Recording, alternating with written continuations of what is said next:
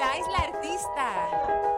Super fan de Denis, así que un abrazo. Gracias, un abrazo. Hoy es miércoles de amor Un abrazo. también. Denis, te quiero. Es que eso está en código Morse. Vente.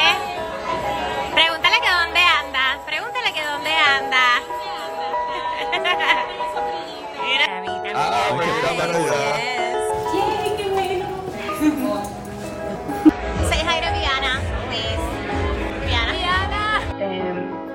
Es de estas cosas cuando sueña despierta y no crees que realmente va a pasar. No tengo palabras para, para agradecer.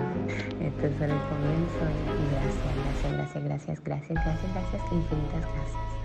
Gracias, gracias, gracias, gracias, gracias, infinitas gracias a ti, ¿ok? A ti. You. I mean, but wow, it's so crazy how I've normalized everything that has happened.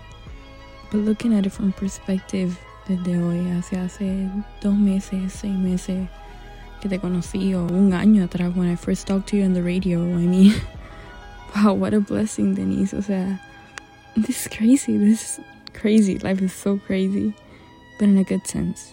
O sea, I never thought that this would have happened. I mean, here I am making a playlist. what? When a year ago I was barely looking at you from afar on a stage, when I thought I'd never be someone in your life or you'd never know me, who I even was. That's insane. But so amazing at the same time that I could be this uh, much closer to you than I ever thought. I'm just, I'm so glad to have met you, truly. I mean it.